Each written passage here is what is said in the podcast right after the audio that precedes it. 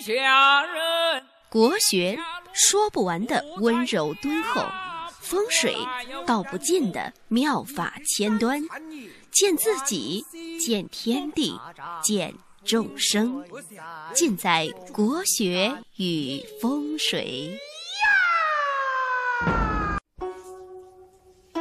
大家好，欢迎大家收听《国学与风水》，我是罗云广之。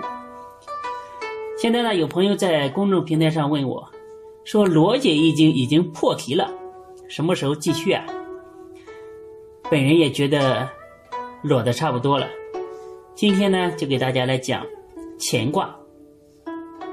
大家知道要结合时代的特点呢，然后走出古人的圈圈，讲出点新意，还有我最看重的要讲出人情味，是非常不容易的。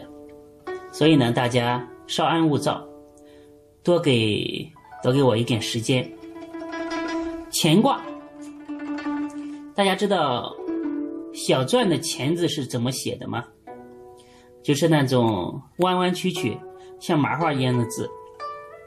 其实篆体的“乾”和现在的写法呢差不多，你只要把直的笔画变成弯的就对了，把直男变弯。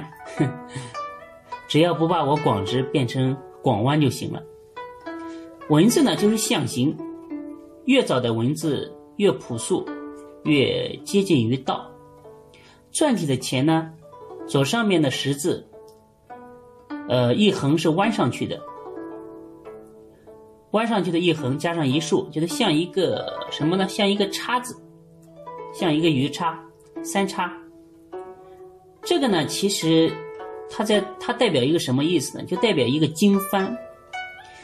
大家啊去庙里面看供奉神佛，旁边呢都有一个经幡。十字下面呢是一个日，就是太阳嘛日。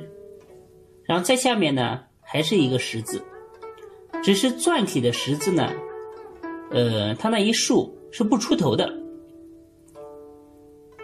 像一个神坛。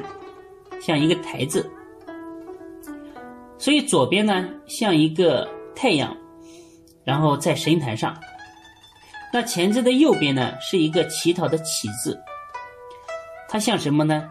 像一个人在屋檐的下面跪拜。那跪拜什么呢？当然是跪拜太阳。其实乾卦呢，它我们合起来，它这个字所代表的一种。象代表的一种象形呢，它就是一种，呃，一种信仰，一种崇拜，还有呢，就是一种敬畏之心。大家知道乾卦呢，一共是六个爻位，爻者交也。那乾卦呢是六个阳爻，通体从上到下全部都是阳爻，是纯阳，一点阴气都不夹杂。那大家在世间能否找到如此至真至纯的东西呢？我告诉你，是找不到的。六十四卦只有乾卦和坤卦，在现实当中呢是找不到的。就像乾代表龙，坤代表凤，你见过龙和凤吗？乾卦代表信仰，坤卦代表德行，都是一种无形的东西。只存在于人的思想和想象之中，因为十足的信仰和十足的德行呢，是无人能及的。那信仰是什么呢？信仰也许是一个宗教，有的人信佛，可能是一种宗教信仰，也可能呢是一个人，比如说我们中国人很多人都崇拜关羽、关二爷，也许呢是一个人。也可能呢是一段爱情，也许呢是一种道德，也许呢是一种评判的一个标准。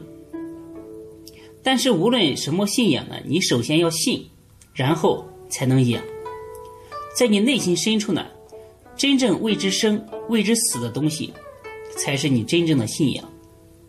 信仰这东西呢，不能模棱两可，要么有，要么没有，绝不能说我有一点儿或者没一点儿的。它是一种能量，它呢是一种声音，是一种力量。平时呢你可能感觉不到，但当你所作所为违背了你的信仰的时候呢，它肯定会使你不得安宁。顾城说过，顾城呢是一个作家，大家可以去读一读他的文章，真的写的挺好的。顾城说过呢，一个彻底诚实的人呢，是从来不面对选择的。所以呢，我们也可以说，一个有信仰的人呢，是从来不面对选择的。那条路永远清楚无二的呈现在你的面前。有信仰的人呢？生命常常平和、安静、缓慢，而且非常的惬意，生活在自己的王国里面。而一个没有信仰的人呢，常常瞻前顾后、面目全非。也许大家会问我，呃，你的信仰是什么呢？我的信仰非常的简单，我就是信仰三个字，叫做真性情。真性情呢，就是做自己，不委屈，不骄饰。按照现在的网络语言来说呢，就是不装逼。是什么样子，就坦然接受自己的样子。我觉得一个人必须活的是自己，哪怕年纪再大，都会拥有一双清澈的眸子，有一张干净的脸，这就是一种无上的成就。大家觉得呢？